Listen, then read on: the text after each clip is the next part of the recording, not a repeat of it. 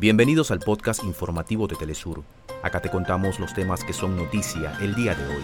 Comenzamos. Con una evaluación negativa finalizan el encuentro de los familiares de los 43 normalistas de Ayotzinapa en el Palacio Nacional con representantes del gobierno mexicano. La Comisión de Paz del Congreso de Colombia llegó este lunes al Bajo Cauca para conocer de primera mano las denuncias sobre masacres y amenazas del Clan del Golfo en una visita calificada como histórica por el gobierno y la Organización para la Liberación Palestina, llega por primera vez un cónsul egipcio a los territorios ocupados.